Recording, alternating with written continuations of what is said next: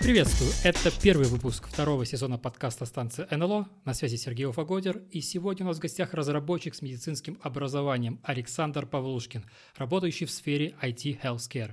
Привет, Александр, и спасибо, что пришел на подкаст. Привет, Сергей. Э, привет, слушатели. Большое спасибо, что пригласил. Очень интересно пообщаться.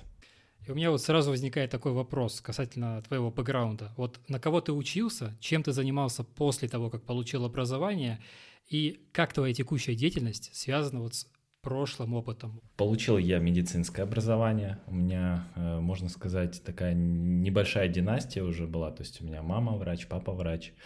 И, собственно, вопросы медицины, они с детства как бы так или иначе обсуждались вот, э, в семье. Поступал в университет, там, хотел одним специалистом стать, по факту там несколько раз э, в процессе того, знаешь, когда ходишь по, по различным кафедрам, узнаешь э, там нюансы то, той или иной специальности. Э, в общем, то одним специалистом хотелось быть, то другим. Но вот где-то в районе 4-5 курса увлекся познакомился, вернее, даже не познакомился, а более интенсивно начал общаться в рамках разработки вузовской корпоративной информационной системы вот с моим научным руководителем э, Дмитрием Анатольевичем Россиевым. Вот, и э, после этого уже понял то, что это как раз тот период был, когда э, на супер хайпе был ВКонтакте, вот, то есть мне, мне стало интересно, каким образом вот вообще программы создаются, то есть что это, что это за магия, Э, которая за разработкой всего этого скрывается, как это вообще возможно, что там поиск так быстро работает и так далее. И вот постепенно начал всем этим увлекаться, и уже к концу, наверное, обучения уже понял, что вот хочу заниматься мединформатикой. А чем ты занимался после выпуска? После окончания медицинского университета, вот я его закончил, кстати, по специальности врач. У нас там такое достаточно простое разделение, если там в других вузах часто бывает то, что специальность нужно пораньше выбрать, то в медуниверситете все довольно просто. Когда я поступал, было, по-моему, четыре факультета. Это лечебное дело, это педиатрия, это стоматология э, и, по-моему, все даже.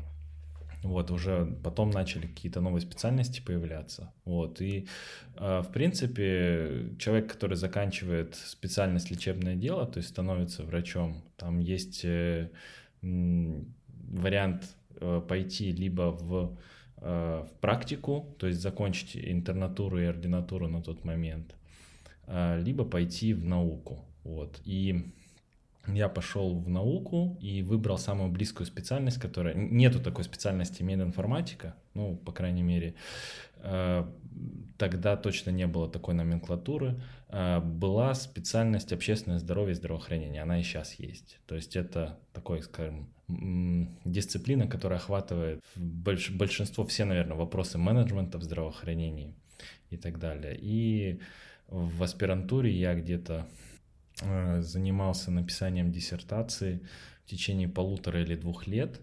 Э, после этого, да, тема была такая, то что я изучал, каким образом э, медицинские организации могут обмениваться друг с другом данными о пациентах, о их здоровье, как это может повышать эффективность здравоохранения и так далее. И в рамках этой работы я посещал некоторые клиники, вот. И в одной из клиник работал руководителем информационного отдела вот мой учитель Гусев Сергей Дмитриевич, и э, он, он работал на кафедре мединформатики. И э, у них как раз была вакансия, и меня пригласили работать специалистом по информационным системам. Вообще у них вакансия открыта была э, программиста, вот, но программировать я не умел на тот момент. Еще долго э, там прям серьезно именно кодингом не занимался. Вот. Ну, в итоге, в общем, меня пригласили э, работать. Вот, сказали, давай э, разберешься по ходу. И мне, конечно, очень сильно помогало медицинское образование, вот на первых этапах, и я уверен, и сейчас оно мне помогает, потому что я занимаюсь разработкой вот только медицинских э, программ, только медицинского софта. И, конечно, знание предметной области глазами э, там, врача или медицинской сестры, руководителя медучреждения, оно помогает э, понимать, э, лучше помогает понимать потребности вот, э, тех людей, для кого мы, собственно, программы и пишем. Для меня было сюрпризом узнать то, что ты занимался информационными системами, но при этом не писал никакой код и, более того, э, не разрабатывал программы. И, как я услышал, даже не было такого опыта.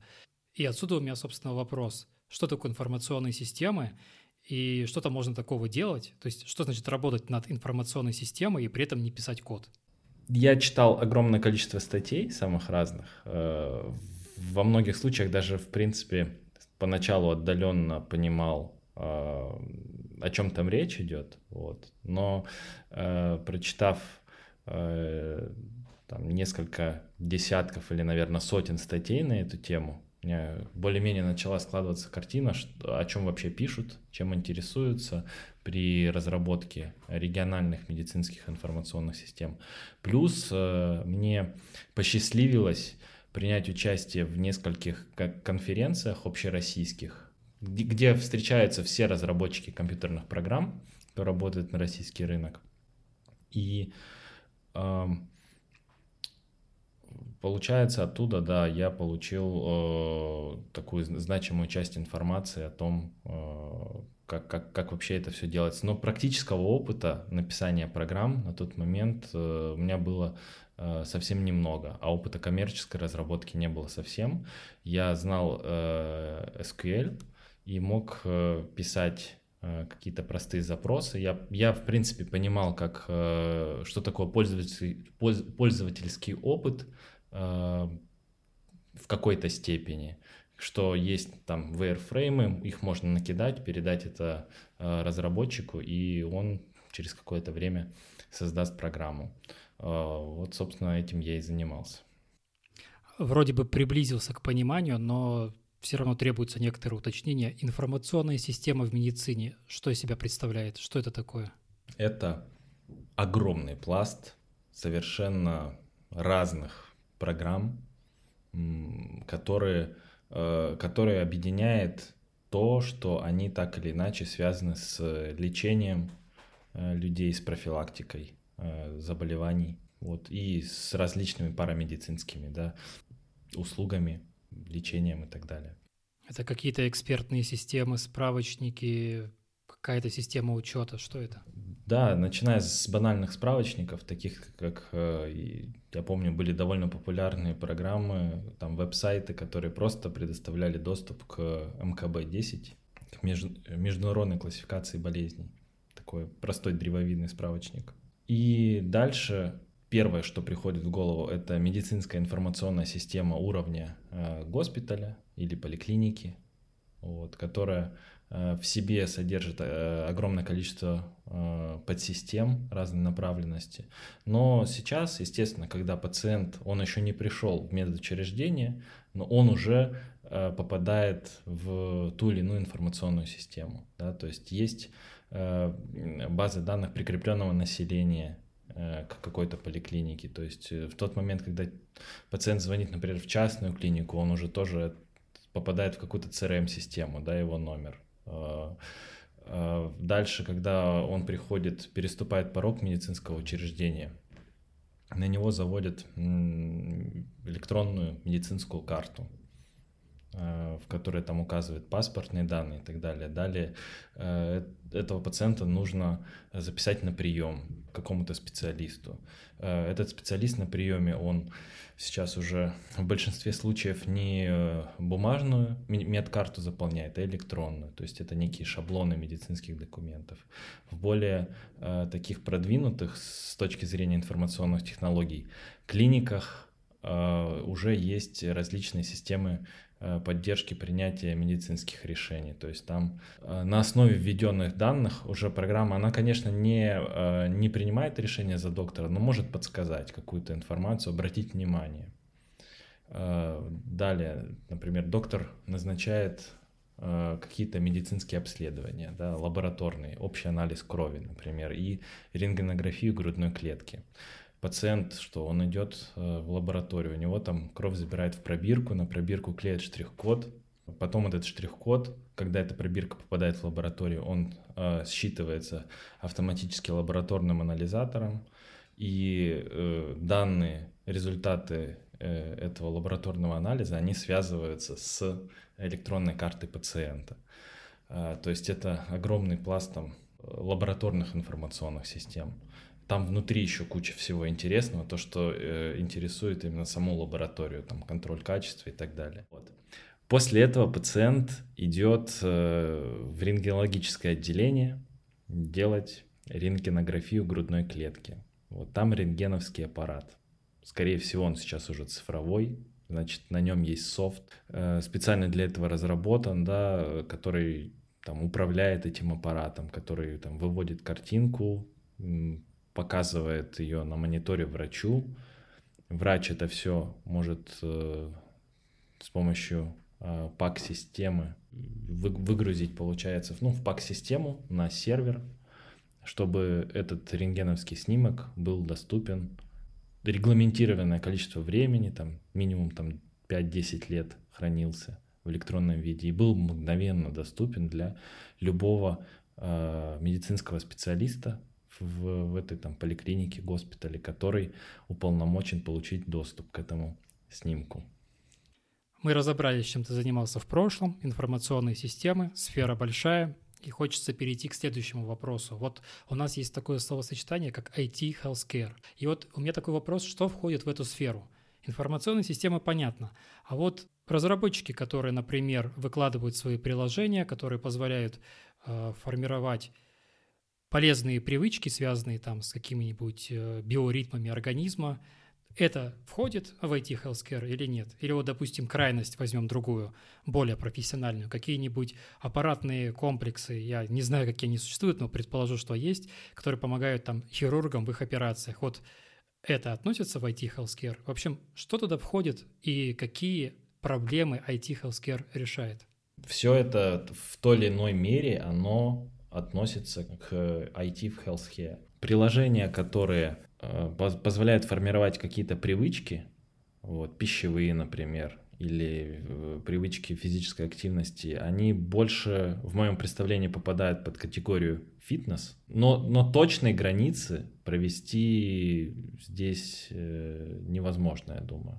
Потому что, как мы знаем, многие заболевания, они как раз требуют э, профилактики. А это тоже там правильное питание и умеренная физическая активность. Что касается программы, программных, вот программно-аппаратных комплексов, там, сложных, которые хирургам помогают в операционной, ну, конечно, это тоже относится к IT в healthcare. Потому что ни один такой прибор без инженеров и программистов создать невозможно. И софт, он, ну, значимость софта, она становится все более и более важной таких сложных приборах. Возникает вопрос квалификации. С программно-аппаратными решениями здесь все понятно, здесь требуется высокий уровень экспертизы как и в медицинской сфере, так и в информационной, то есть там нужно знать и как программы писать, и как железом управлять. А вот я другую крайность только что рассматривал, когда мы разрабатываем приложения по контролю наших привычек, например. Вот в этом случае мы можем разрабатывать без экспертизы, без медицинских знаний. Не опасны ли будут такие решения, приложения, может быть, какие-то устройства, не знаю, если разработчики этих решений плохо разбираются в медицине? Хороший вопрос. Зависит действительно от того, насколько, э, что это приложение обещает делать. Первое, то, что мне приходит в голову, это всевозможные приложения, связанные с тем, как ты сказал, фитнес, связанные с контролем питания, то есть какие-то диеты, какие-то наборы упражнений, какие-то комплексы спортивные, приложения, которые формируют привычку вставать рано утром и прочее, прочее. Вот в таких приложениях насколько безопасно брать и разрабатывать что-то без экспертизы? Тут э, важно понимать, да, какой потенциальный вред может принести э, какое-то некачественное ПО, которое доставляет. Ну, какой вот потенциальный вред может принести приложение для фитнеса, если оно абсолютно безграмотно сделано? ну, человек не накачает мышцы, например, да, или съест пироженку вместо того, чтобы там съесть яблоко. Тут э, риски, они минимальные идут. То есть тут самый главный риск то, что человек просто потеряет деньги, вот, э, и э, маркетологи, э, разработчики этого приложения, да, просто таким образом получат прибыль, не дав обещанного эффекта. Вот. И таких приложений, мне кажется, довольно-таки много. То есть они зачастую вообще не решают главную проблему. Мы часто не занимаемся спортом, потому, не, не потому, что мы не знаем, там, какие упражнения делать, а потому что мы с собой не договорились о том, чтобы нашу иерархию наших желаний каких-то, да, какую-то мотивацию упорядочить. Но э, нам кажется, что если мы купим еще там доступ к какому-то приложению очередному, то это нам в какой-то степени хотя бы поможет там быть э, там здоровее, лучше выглядеть и так далее. Вот. Но э, вот так, такие вещи, в принципе, тут не нужно быть, наверное, каким-то там медиком даже для того, чтобы разрабатывать. То есть, если человек действительно понимает какие-то принципы, которые ему помогают э, там, э, там лучше питаться, больше двигаться, и так далее, и что, что еще такие приложения могут делать, то, в принципе, это все можно воплотить там э, в, как, в, как, в какой-то код и это использовать. Но, конечно, если мы говорим про более серьезные программы, например, те программы, которые уже, уже медики используют для лечения пациентов, там уже все гораздо серьезней. И если в России у нас э, это все регламен... не особо сильно регламентируется, то, например, в США для того, чтобы э, такой софт продавать и чтобы клиники, с которыми работают страховые компании, имели право закупать и использовать такой софт, то так, такой софт в Америке, он должен пройти сертификацию FDA, Food and Drug Administration, то есть это по большому счету э, тот же путь, который продел, проделывает любая таблетка или какая-то медицинская технология, например, новый, новый вид операции. И это, и это правильно. Можешь поподробнее об этом рассказать? Как происходит этот контроль? Контроль происходит следующим образом. То есть задача FDA э, не доказать эффективность того или иного средства там, таблетки, либо приложения какого-то алгоритма. Главная задача FDA — это обеспечить безопасность, чтобы то, что заявлено в там, паспорте какой-то программы, оно выполнялось, и оно не могло, ну или практически не могло принести какой-то вред пациенту. Вот. Э, а вред какой может быть? Например, доктор Э, надеяться, то, что программа сработает, выдаст какой-то результат. Там, алгоритм, например, который помогает поставить диагноз или, или вообще ставить диагноз. Это, это скорее исключение из правил, но есть софт, который сам может ставить диагноз. Например, э, анализ гистологический или гис, иммуногистохимический какой-то анализ э, тканей человека, да, когда там раковые клетки пытаются обнаружить. Есть софт, который реально ставит диагноз, потому что на основании э, там, анализа вот этого снимка можно этот диагноз поставить. И можно себе представить, что будет, если алгоритм делает ошибку, да, то есть и лечение идет э, неправильное, или оно не назначается, или назначается тогда, когда это лечение не нужно назначать. В зависимости от того, какой э, уровень э, ущерба может быть нанесен, а, есть три а, варианта а, градации. Я не, я не, не помню, первый или третий класс является самым строгим, но смысл такой, что да, есть градация по классам. Например, какая-нибудь программа, которая просто слегка там помогает э, назначать лечение, она может э, иметь гораздо более мягкие требования к сертификации. А, например, если мы возьмем какой-нибудь электродефибриллятор, то есть это самый, самый высокий класс. То есть не дай бог, если что-то там пойдет не так, человека просто может убить. Да? И алгоритм, который ставит какой-то серьезный диагноз, он может убить человека. Поэтому и требования там очень жесткие.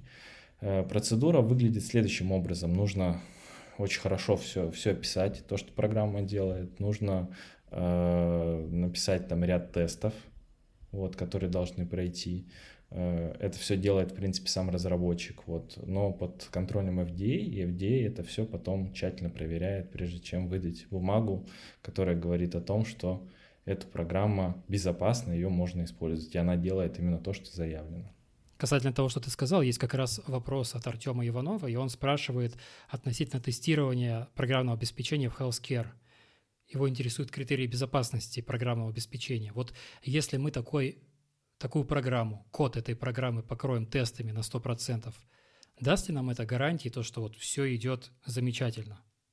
А в случае, если у нас произойдет какой-то инцидент, то кто будет виноват?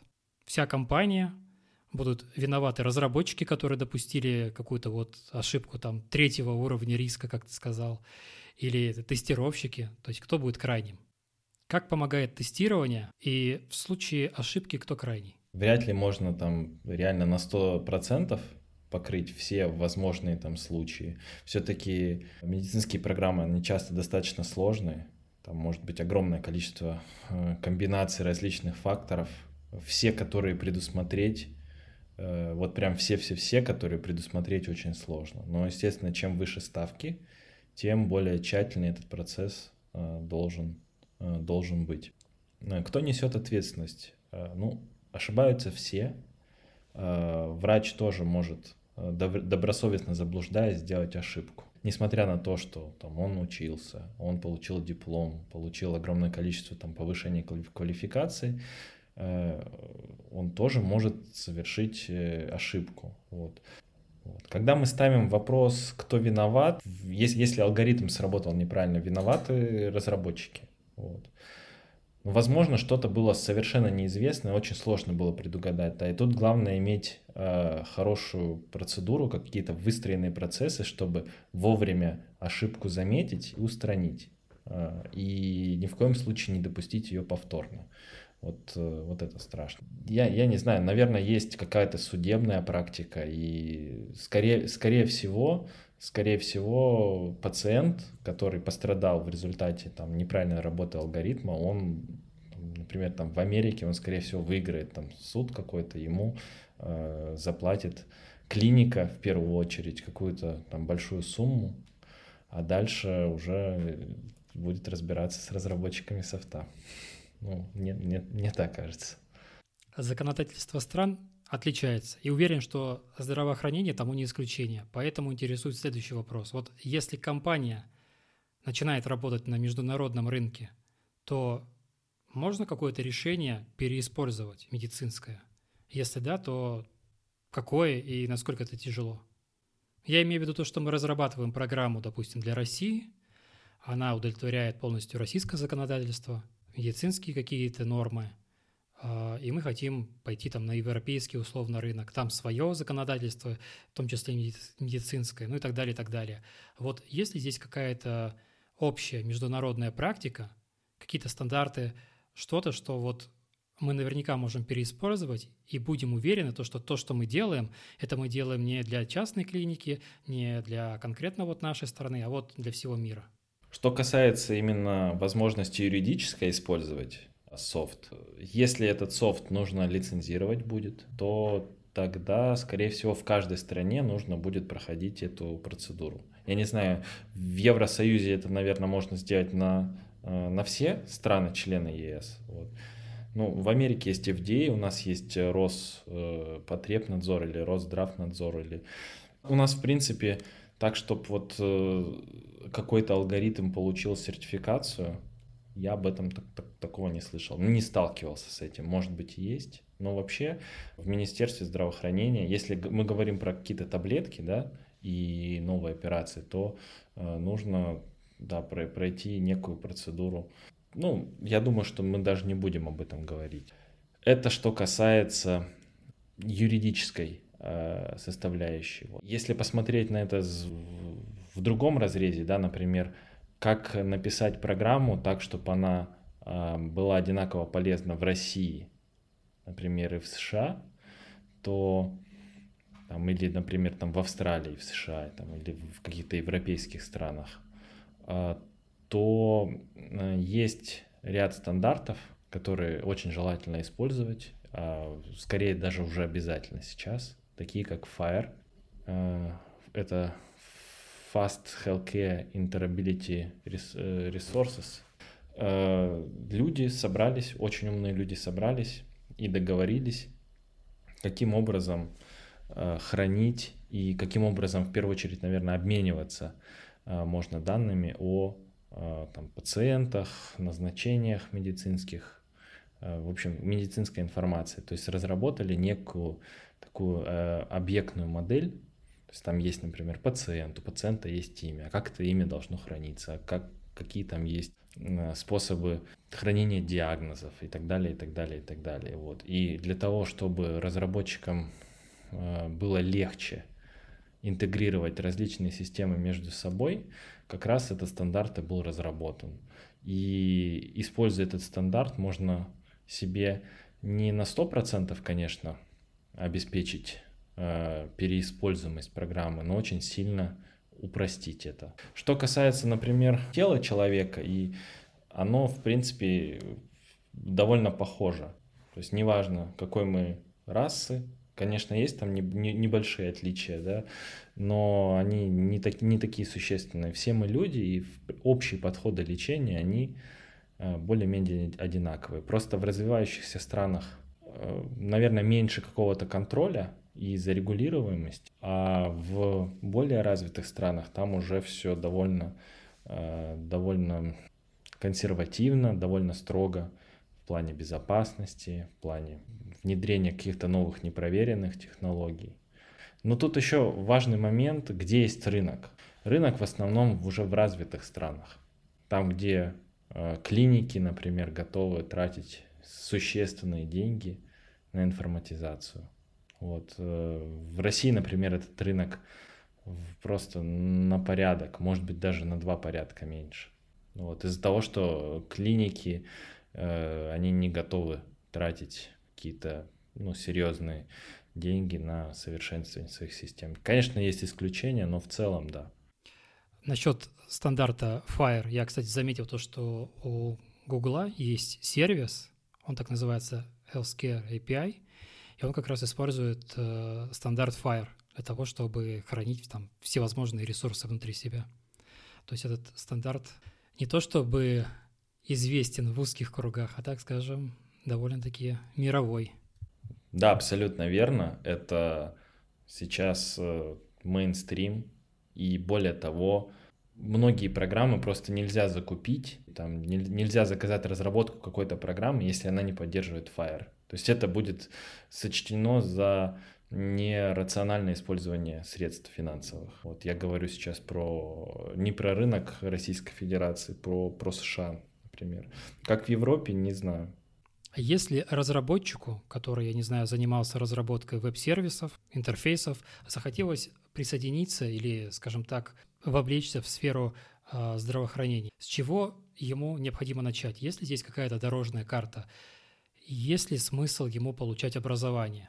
Какой у него должен быть следующий шаг? Стоит сказать, что программы же разрабатываются коллективами, э, командами, да, и э, то есть разработчик, который хорошо умеет писать код, умеет э, разрабатывать программы, он, в принципе, может мгновенно приносить пользу, там, попав в компанию, которая разрабатывает решения для, здравоохранения, потому что он просто ну, профессионал своего дела, он хорошо умеет писать код, этого достаточно, потому что в команде, как правило, есть люди, которые там, либо с медицинским бэкграундом, либо очень хорошо в этой уже теме разобрались, и э, я считаю, что из, изначально у разработчика может вообще быть, не быть э, как, как, какого-либо опыта в Хелке.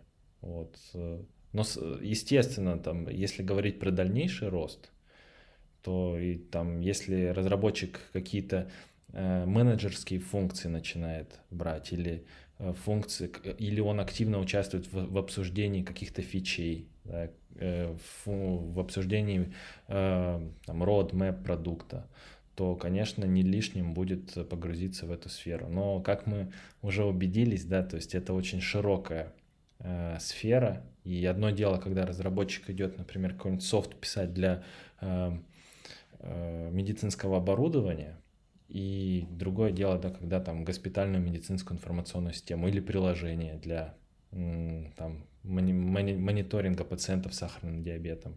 Вот тут уже нужно конкретно в эту тему погружаться. Это не так сложно, просто если эта программа, например, с каким-то конкретным заболеванием связана, можно просто почитать э, какую-то общедоступную информацию о том, вообще, что это за заболевание, как его лечат, э, что является самым важным там в диагностике, в профилактике, лечении и так далее. Есть ли какие-то требования к техническому стеку, там, в зависимости от э, конкретной области? То есть я имею в виду, вот у нас там веб-разработки, если это интерфейсы, то это точно JavaScript, какой-то язык, который компилируется в JavaScript или что-то в этом духе. Если это там серверная разработка, то что-то свое. Есть ли здесь какие-то вот такие вот требования, в зависимости от которых мы говорим, вот этот сервис на этом стеке, этот сервис на этом стеке? Или здесь, э, скажем так, со стороны медицины требований нету, а все ложится на плечи разработчиков. Как они решат, так и будут. Да, все правильно. А, от медицины специфических требований нет, на каком языке программирования писать. Это, это абсолютно не важно. Для медицины важно, чтобы программа надежно и четко делала то, что от нее нужно. Что специфично для медицины, то, что нужно э, хотя бы понимать, да, в этом ориентироваться, это как раз вот стандарты.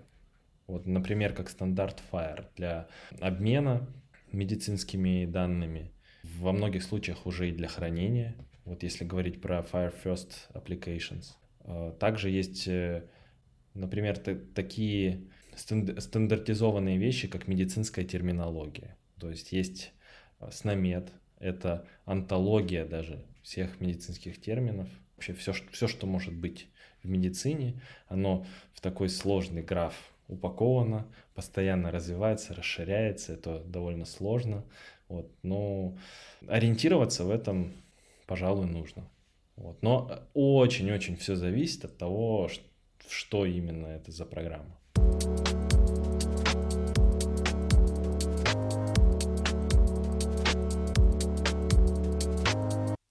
До этого тебя спрашивал насчет таких одиночек-разработчиков, либо просто разработчиков, которые не имели отношения к сфере IT Healthcare, а вот хотелось бы подойти к вопросу с обратной стороны. У нас есть, скажем так, индивидуальный предприниматель в лице какого-то доктора либо врача, он закупился э, программным обеспечением, какое- какое-то оборудование купил, там условно из ближайшей аптеки, и вот э, может ли он оказывать спектр услуг, который мог бы получить обыватель, будущий пациент в больнице? Краткий ответ нет, не может. Все-таки приборы сейчас еще не настолько совершенные, чтобы заменить глаза, руки, обоняние э, хорошего врача, да любого врача даже. Все-таки они слишком еще неинформативны. Но есть такая тенденция, да, то есть сейчас, в принципе, пациент может измерить давление с помощью тонометра у себя дома, пациент может измерить уровень сахара в крови.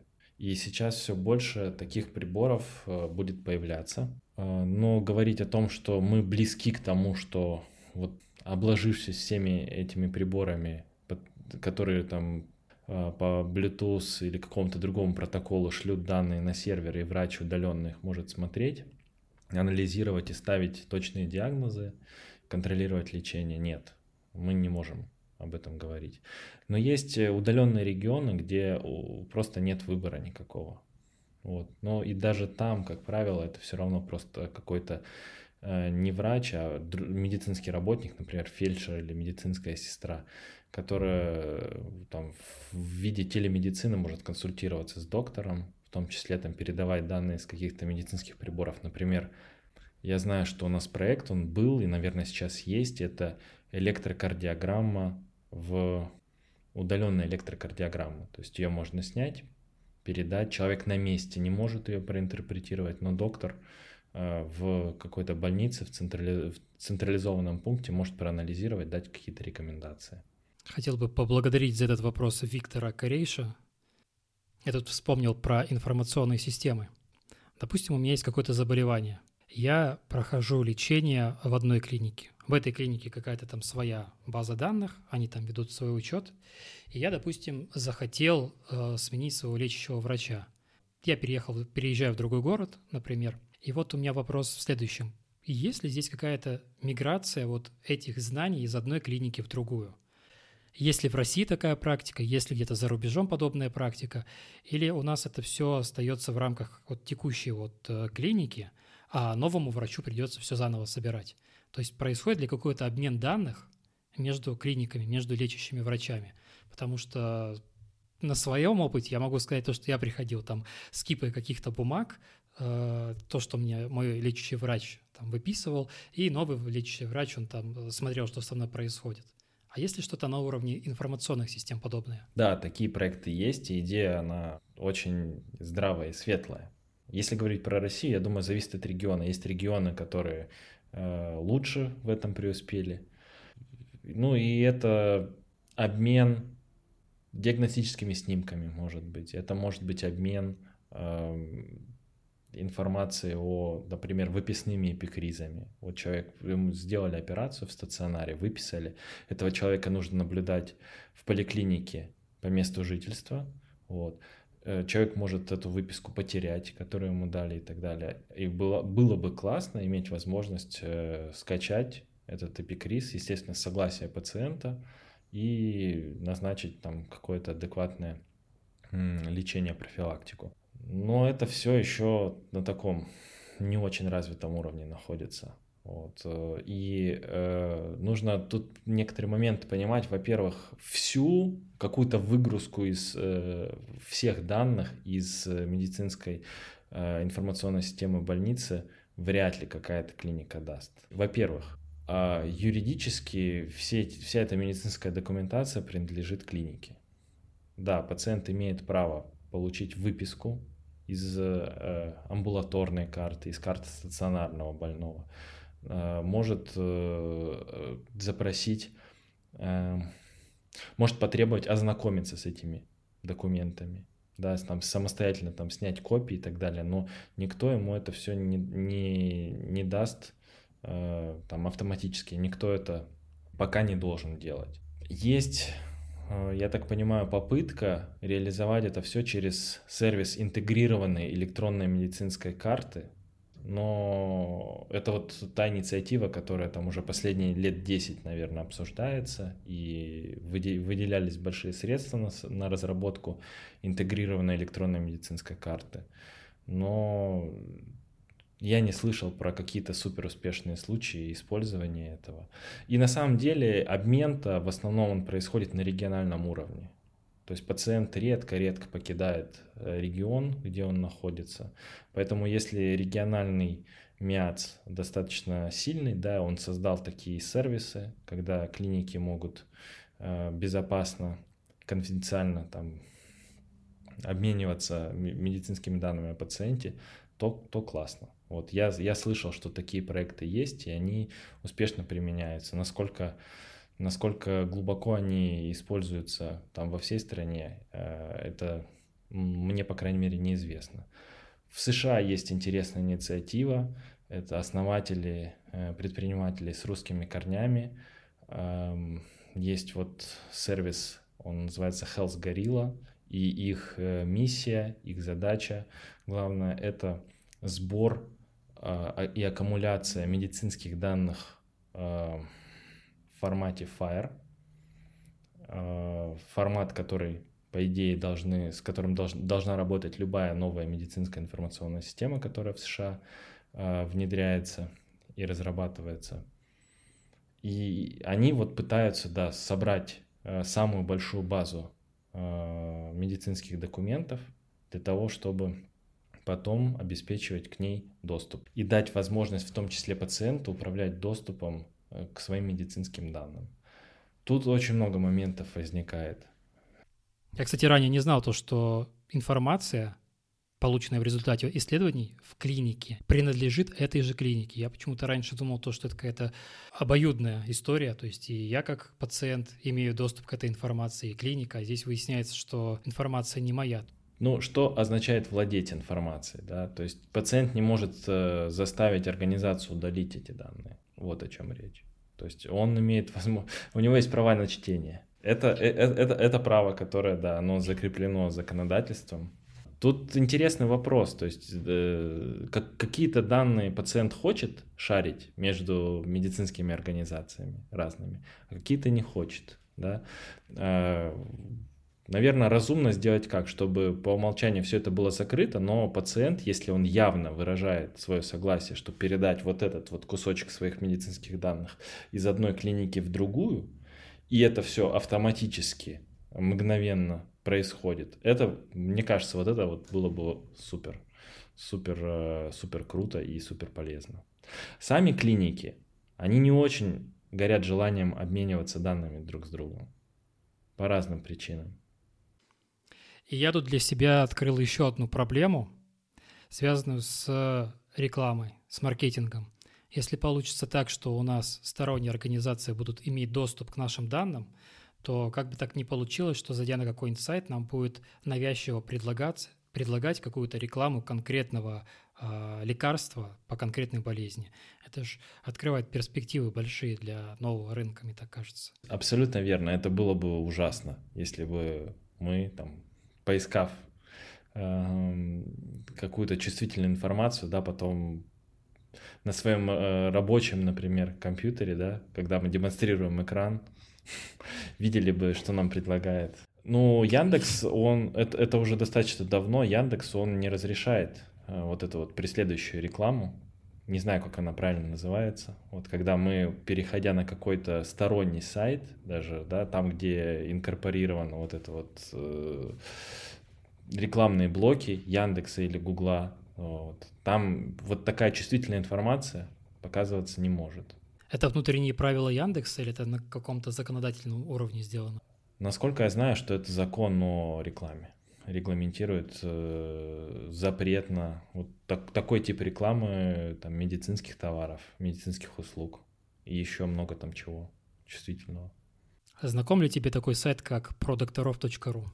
Для наших слушателей, кто не в курсе, продокторов.ру э, — это такой э, сайт с отзывами о врачах, очень большая база врачей, большая база, соответственно, отзывов. Можно зайти, найти в своем регионе, по нужной специализации, клинике, ну и так далее, и так далее, а, врача, который, возможно, вас заинтересует. Вы читаете какие-то отзывы и решаете, идти к нему на прием или нет. Там предварительно записываетесь.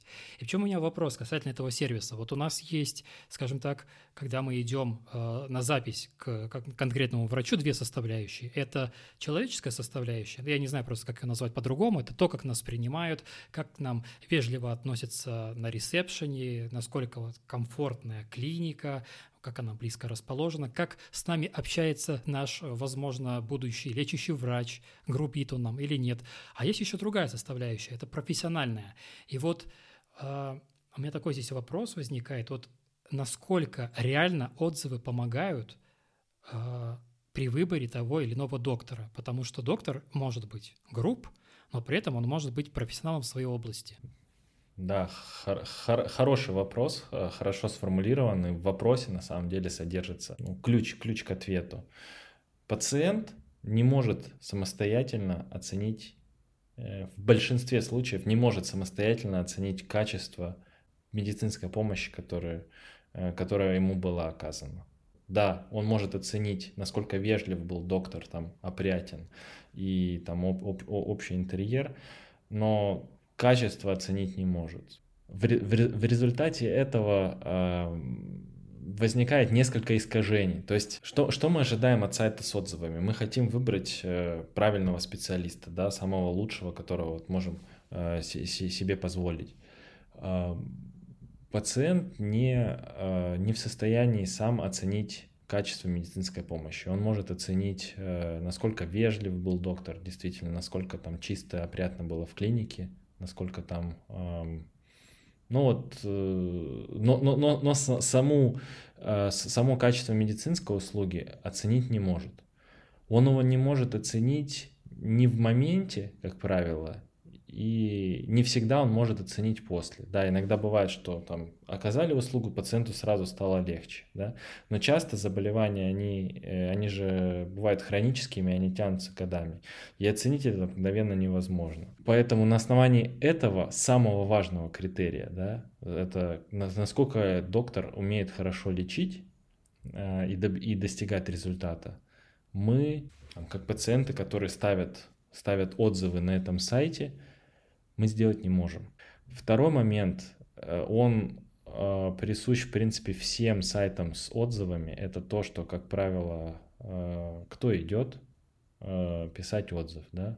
То есть либо какой-то экзальтированный пациент, у которого все, все просто замечательно, либо пациент, который крайне недоволен.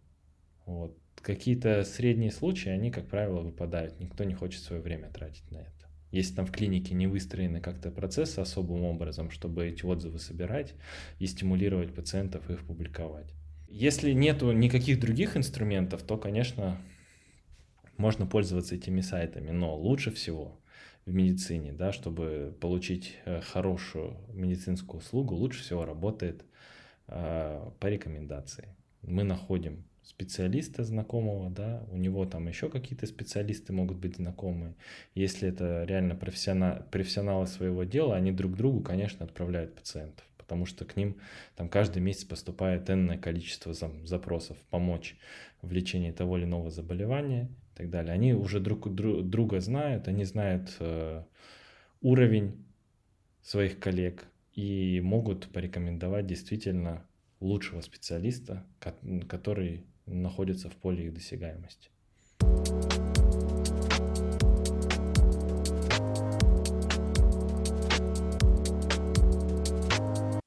Напоследок хотелось бы поговорить о некоторых инновациях. Вот у нас есть уже не в первый раз упомянутые информационные системы. А что насчет машинного обучения, нейросети и вот всякое из них вытекающее компьютерное зрение? Как эти технологии используются в IT Healthcare? Я вот слышал то, что, например, с помощью компьютерного зрения можно какие-то аномалии в легких искать через снимки. А какие еще примеры ты можешь привести? Да, вот у меня бывший э, мой коллега, с которым мы в кардиоцентре работали, Евгений Жуков, он сейчас как раз и со, со, сосед мой также. Э, он, он как раз занимается разработкой такой системы. Они уже получили там разрешительные документы в России и, по-моему, в США тоже на один из алгоритмов, который умеет диагностировать и описывать патологию в легких по, по-моему, компьютерная томография там в основе лежит. Это сфера компьютерного зрения, получается, да? Да, да. А известны ли тебе какие-нибудь примеры, не связанные с компьютерным зрением? Например, можно ли построить по каким-то данным модель распространения болезни по земному шару, по какому-то региону, вот что-то в таком духе. О, крутой пример, крутой. Да, на самом деле таких э, областей множество. Я не знаю, конкретно используются там нейросети или какие-то другие алгоритмы, какие-то другие технологии, но ведь на самом деле не важно, да, э, что именно э, приносит результат. Например, Google еще, по-моему, лет 7 назад научился предсказывать пандемию гриппа по увеличению количества поисковых запросов на эту тематику от пользователей. Э, конечно же, есть, я уверен, что есть крутой софт, который собирает статистику там, по заболевшим различными заболеваниями и действительно там строит прогнозы эпидемиологические распространения. Есть э, блог связанный с NLP. То есть это попытка проанализировать э, Тут тоже совершенно э, различные применения есть. Первое — это попытка извлекать знания из э, электронных медицинских документов. То есть доктор пишет поэму, описывает снимок, описывает там жалобы пациента, там диагноз и так далее. А вот эти алгоритмы, они способны из этого извлекать конкретные знания. Так хотелось бы тебя перебить и уточнить, что значит доктор пишет поэму. Ну, это я, я так э, условно назвал. Доктор, доктор э, человеческим, ну как, это не совсем человеческий, это профессиональным медицинским языком да, заполняет электронную медицинскую карту. Она может быть э, там более формализована. То есть там может быть огромное количество там ячеек, справочников, из которых он все это выбирает. Но есть и так называемые области там свободного текста, когда доктор там формулирует диагноз. И э, вот эти компании, команды, которые этим занимаются, стараются из э, вот, это, вот этих данных Э, они все равно не супер э, формализованные, да, извлекать не, не, не, некоторые знания э, для разных вещей. Может быть, для того, чтобы правильно закодировать этот случай госпитализации, случай обращения пациента для того, чтобы подать в страховую э, компанию э, э, пациента с правильными кодами. Возможно, для того, чтобы провести какие-нибудь Э, научные исследования. Например, фармкомпании, да, они хотят отбирать, например, определенные категории пациентов, например, с редкими заболеваниями. И как сделать так, чтобы вот такую вот выборку из э, базы э, госпитальной получить. Вот. Можно вот таким вот образом применить технологии распознавания речи, то есть Natural Language Processing, все эти данные каким-то образом структурировать, формализовать. Есть также проекты, там, например, там, такие как компания Nuance, один из лидеров э, распознавания речи. Там у них есть э, диктофоны специальные и технологии распознавания речи. В том числе они используются в э, медицинских организациях, когда доктор может просто надиктовать на диктофон результат осмотра пациента. Это все конвертируется в правильную медицинскую правильный медицинский текст и используется. Тем самым мы экономим какие-то драгоценные минуты этого специалиста. Это шутка вспоминается, что врачи вышли на митинг с требованиями, но, к сожалению, требования никто не разобрал. А вот есть еще такое направление в наших инновациях, это чипирование. Как ты к этому относишься? То есть э, под кожу мы внедряем какой-то чип, который содержит нашу медицинскую информацию, либо какие-то друг, другой вид информации, но в данном случае мы говорим про медицинскую. Э, насколько это удобно, насколько этот чип будет полезен, я имею в виду, у него же есть какой-то срок годности, Нужно ли его там перезаряжать, менять, обновлять, не знаю, обслуживать как-то? То есть как ты вообще на, этот, на это явление смотришь как чипирование? А, ну, поговорим о киборгах немножко. А, на самом деле уже давно это, этот процесс идет. Возьмем электрокардиостимулятор. Да, то есть э, аритмология — это то, где как раз не таблетки, а именно использование имплантируемых устройств завершило революцию. И это сейчас э, все-таки самый ну, в каких-то серьезных случаях это самый эффективный способ продлить э, жизнь э, пациенту. Конечно, любой электрокардиостимулятор или дефибриллятор — это сложное устройство, в котором есть чипы, вот, который считывает какие-то показатели, там, давление, там, э, скорее там считывает электрические импульсы, которые бегут по сердечной мышце, если они в том случае дефибриллятора там заканчивается, то он выдает разряд. Я, может быть, что-то не, не, не так сказал там с точки зрения физики, но в целом это сложное устройство. А если говорить про какие-то чипы, которые работают с э, нервной системой, например, могут э, передавать ощущения от искусственной конечности, например, искусственной руки, э, в мозг человека то такие эксперименты, они постоянно ведутся, есть целые кафедры. Знаю, что там в университете Джонса, Хопкинса есть э, в, в их шко- школе инженерии, вот, там есть целая кафедра, целая специальность, которая занимается вот такими э, такими устройствами э, и достигают определенных успехов.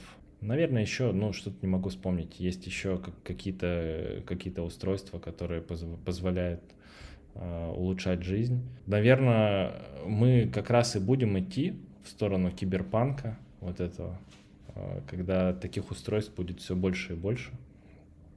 Конечно, каждый имеет свой срок жизни, но он, наверное, будет ограничен источником питания, энергией. Нужно батарейку будет менять. Либо придумать какой-то механизм генерации энергии за счет там, тепла человека или за счет движения крови, чтобы это, эта энергия питала прибор сам. Либо, ну, либо ставить такой аккумулятор, который, которого хватит надолго. На этом выпуск подкаста подходит к концу. С нами был Александр Павлушкин, разработчик с медицинским образованием, работающий в сфере IT Healthcare. Спасибо, Александр, что пришел в наш подкаст. Есть у тебя какое-то пожелание для наших слушателей?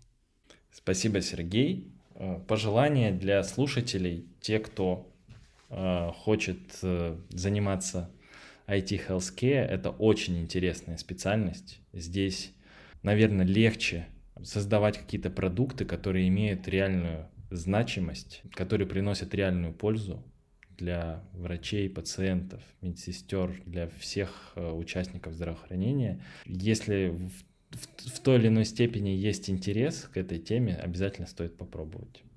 Подписывайтесь, следите за нами во всех социальных сетях. Пока-пока. Пау.